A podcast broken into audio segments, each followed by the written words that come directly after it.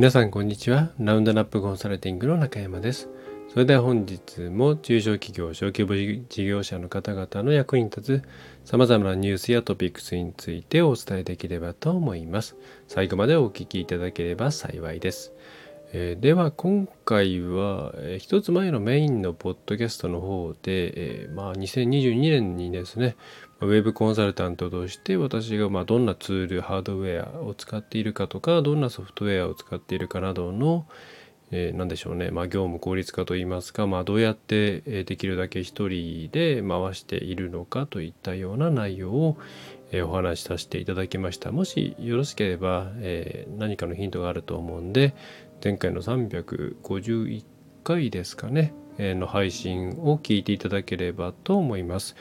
で、スタンド FM の方では長尺、まあ、長尺のですね、第何百回ってついているものは流していないので、え、ポッドキャストあるいは YouTube の方で聞いていただければと思います。はい。で、その中で、まあ、聞いていただいた方に、えー、いろいろこう感想なんかをね、えー、聞いたりもしたんですけれども、えー、まあ、よく、まあ、多く言われたのが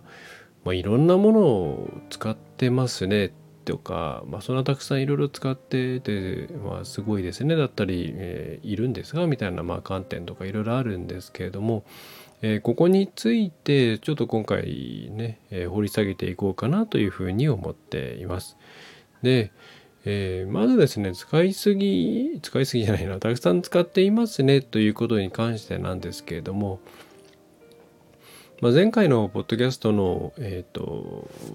あれですね、え、新しく使いました今回フリーボードですね。フリーボードっていう Mac の純正アプリでいろいろ画像とかロゴを並べていったところ何種類ですか？30種類以上、えー、のものが並んだんですけれども、まあ、中にはですね商売的に、まあ、私の商売的にさまざ、まなお客さんを同時にサポートしておりできるだけ相手の企業企業文化とかそれまで培ってきたものの上にさらに、えー、ブーストアップをするということを大事にしているので、まあ、今皆さんが使っているツールに基本的に乗っかっているんですね。えー、まあ、なのでコミュニケーションツールとかっていうのをたくさんいろいろ使っているっていうのはまあこれは致し方ないことだと思っていて、えー、例えばチャットワークを筆頭に Teams 使ったりワークスペース使ったり Slack 使ったりあるいはまあどれでもないという場合にはうちのマッターモストを使ってもらったりとか、えー、そういうかぶりはあるんですがまあ、そういったものはさておきえうちはですねほぼ全ての業務において必ず何らかのツールを使うようにしているんですね。えー、結果的にそうなっているというわけではなくて、えー、まあ、意図的にですね、えー、何かこれを、えこれに関するツールはないかなというのを探すようにしています。でなぜかというとうんとですね、えまあいろいろ挙げている例えば自動 AI 会議自動、AI 議事録システムのノッタであったりそれから、え、マニュアルなんかを作ったりするカムタジアであったりとか、え、それから、え、いろんな AI 系のツールを動かしているコーラボであったりとか、まあ、メモ帳とか、まあ、あとはワークスペース全般とか、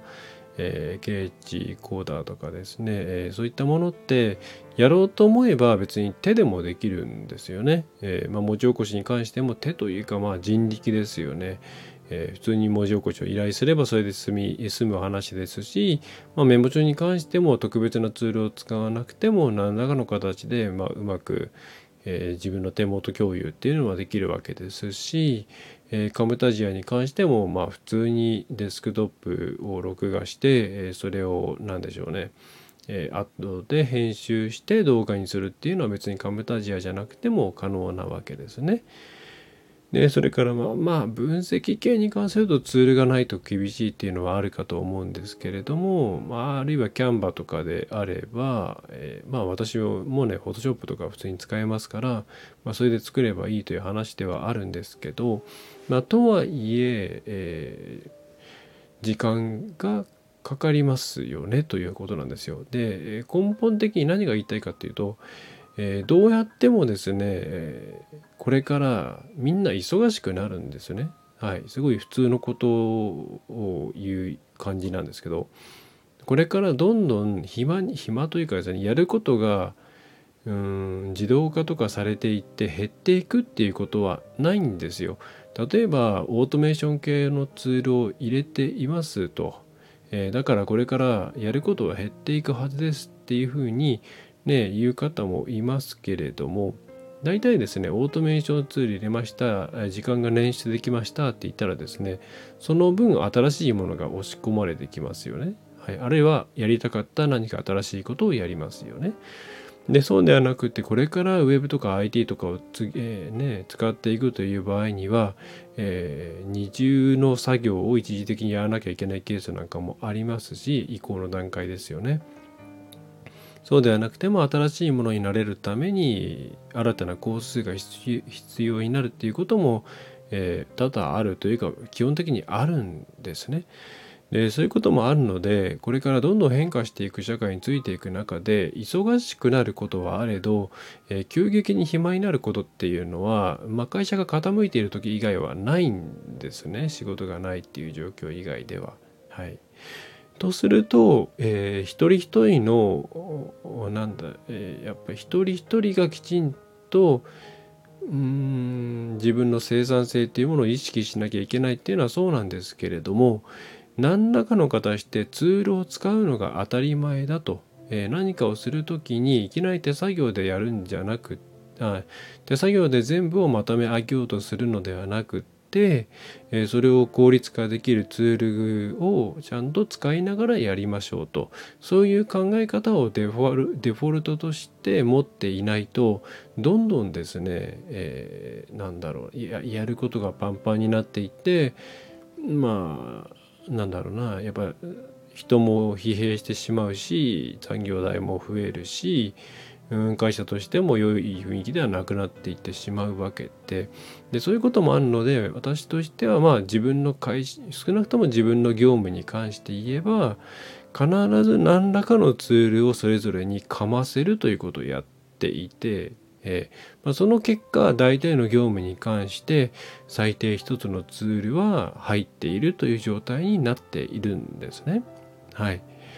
考えるということ考えるということに関して言ったって、えー、抽象的に見えるかもしれませんけれども段階がありますよね。本当にゼロからうんってひねり出す場合もあれば頭の中にごちゃごちゃっとしてももともとのネタがあるものをまとめ上げていく段階もあれば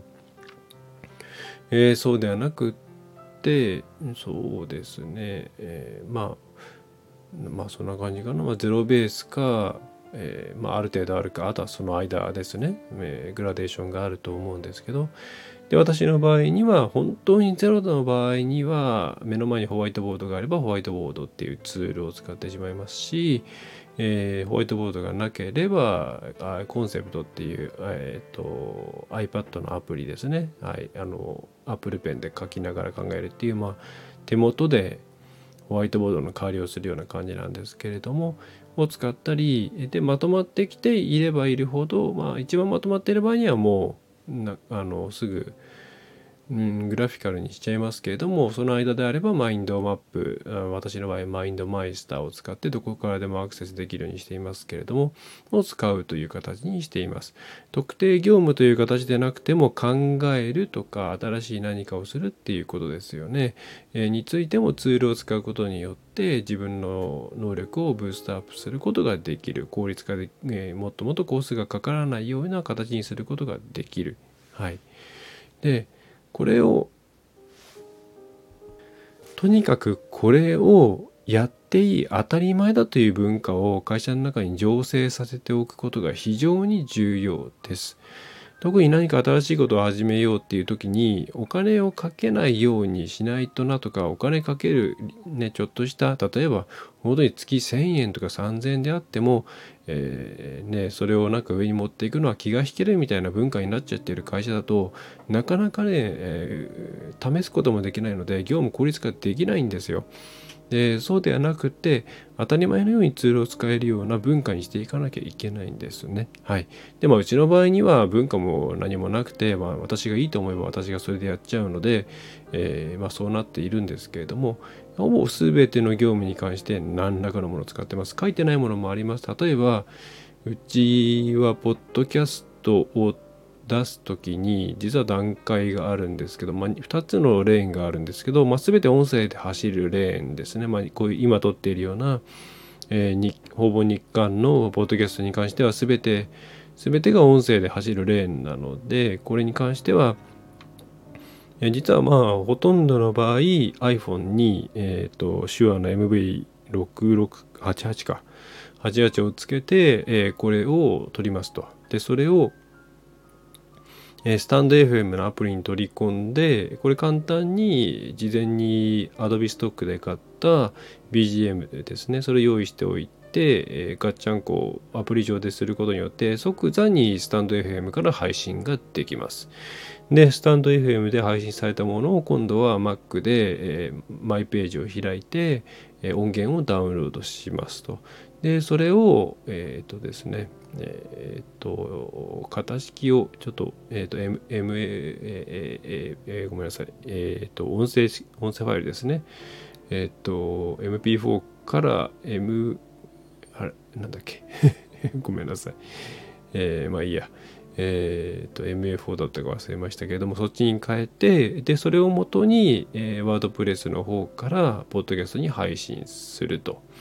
であとはポッドキャストの方に入っているプラグインが自動的に全ての、まあ、うちが、えーと、掲載しているさまざまな、えーとですね、ところに更新情報と実際の音声データを飛ばしてくれる、えー、それから自動的に、えー、スターティックスですね、えーととね、どんぐらいダウンロードされたかなみたいな、えー、そっちの方の情報も取れるようにしてくれるという流れがまず1本あります。でこれも、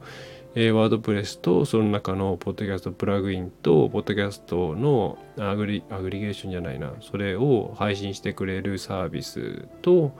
えー、それからスタンド FM と、まあ、それからもともとのこのまあえー、MV88 で撮っている段階ですね、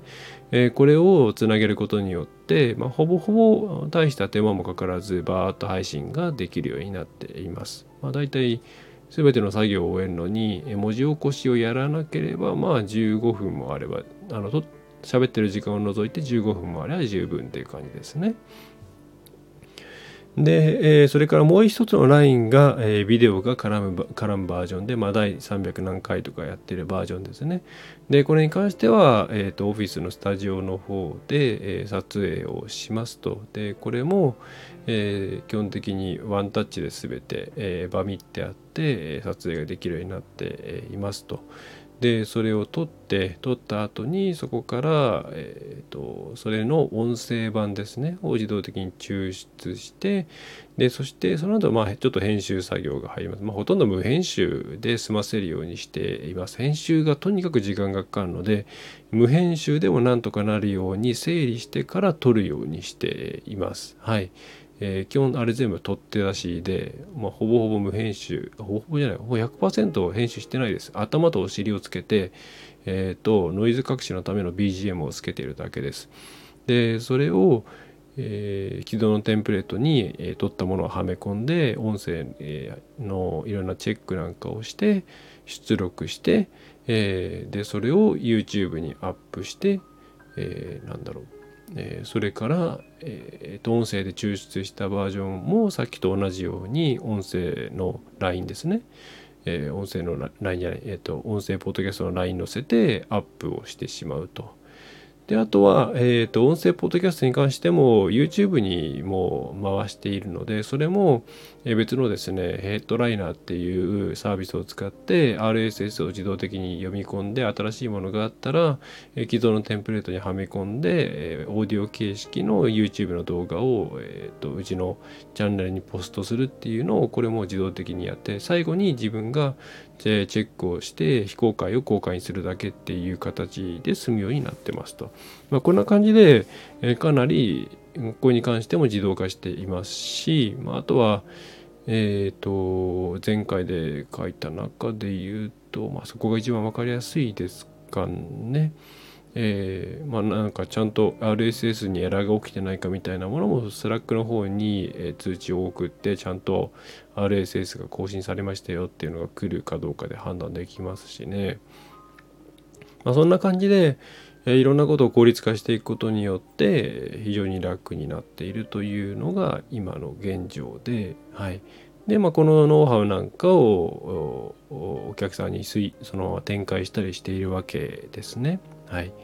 で、えー、まあ、今回いろいろちょっと余分なところまで喋りましたけれども、えー、いろいろ使っていますねとかこんなにいっぱい使わなきゃいけないのかなって思った方は、えー、そういう側面で見るのではなくて全ての業務をツールで効率化するという前提で考えていかないとこれからのこのウェブのいろんな活用をしていくのは大変だよっていうところを押さえていただければと思います。とにかくやることは増えるしやらなややった方がいいことはもうどんどんどんどん増えていくんですよ。はい。えー、でそれに関して優先順位をつけてやれることやれないことねえー、やって分けてやっていくわけなんですけどもちろんたくさんやれた方がいいに決まってるじゃないですか思考の回数が多ければ多いほど成功に成功に近づく可能性はどんどん上がっていくわけですからね。えーえー、なのでその時に考え方として、え、全部手作業でやろうっていうのはお勧めできないですと。え、必ず何かを交わしましょう。何でもいいから使ってみましょう。ちょっと使ってみるのに躊躇するような企業文化にしないようにしましょう。ただ、えー、ノラサースみたいな、ノラクラウドみたいな、クラウドサービスみたいなものがたくさんはびこっているといけないので、もちろん資産、なんだろう、リスクとかセキュリティの関係でも誰が何を使っているかというのは一括して、えー、台帳管理した方がいいとは思います。はい。えー、ということでちょっと前回の補足をさせていただきました。えー、世の中便利なツールいっぱいあります。はい。まあ、日本が、日本で出しているものもたくさんありますし、それ以上に海外製も含めれば様々なものがありますので、これを活用しないというのは非常に損です。えー、ぜひ人件費との兼ね合いで考えてみてください。誰か一人が1時間仕事をするということはいくらだというのを、えー、計算した上で、じゃあこのツール使った時にどれぐらい減るのかなっていうのをですね、えー、まあ最初は分かんないと思いますよ。これでどんぐらい減るかなんて。うん、でもそれでじゃあ1ヶ月やってみました。こんぐらい減りました。多分。えー、それがね、元の人件費超えていれば全然いいじゃないですか。うん。ほぼ持ち出しなしで便利なものを使えているってことですからね。はい。そんな形でいろんなものに手を出していただければと思います。はい。えー、そんな感じですね。はい。えー、それでは今月も、あ、今日、今何日とか言ってなかったですね。12月26日の今、えー、と23時53分でございます。いやあと5日で終わってしまう。2022年がね、怖いですね。怖いです。はい。えー、それでは今回は以上になります。えっ、と、まあさすがにちょっとお正月、録音したのを流せる、流したいななんて思っているんですが、えー、まあ、ちょこちょこ出せるものは出したいと思っておりますので、何かリクエストがある方は、レターかですね、えー、普通にポッドキャストの質問フォームなどから送っていただけると大変嬉しいです。それでは最後まで今回もお聴きいただきましてありがとうございました。ラウンドラップウェブコンサルティングの中山がお送りいたしました。何かお悩みのことがあればお気軽に何でもご相談ください。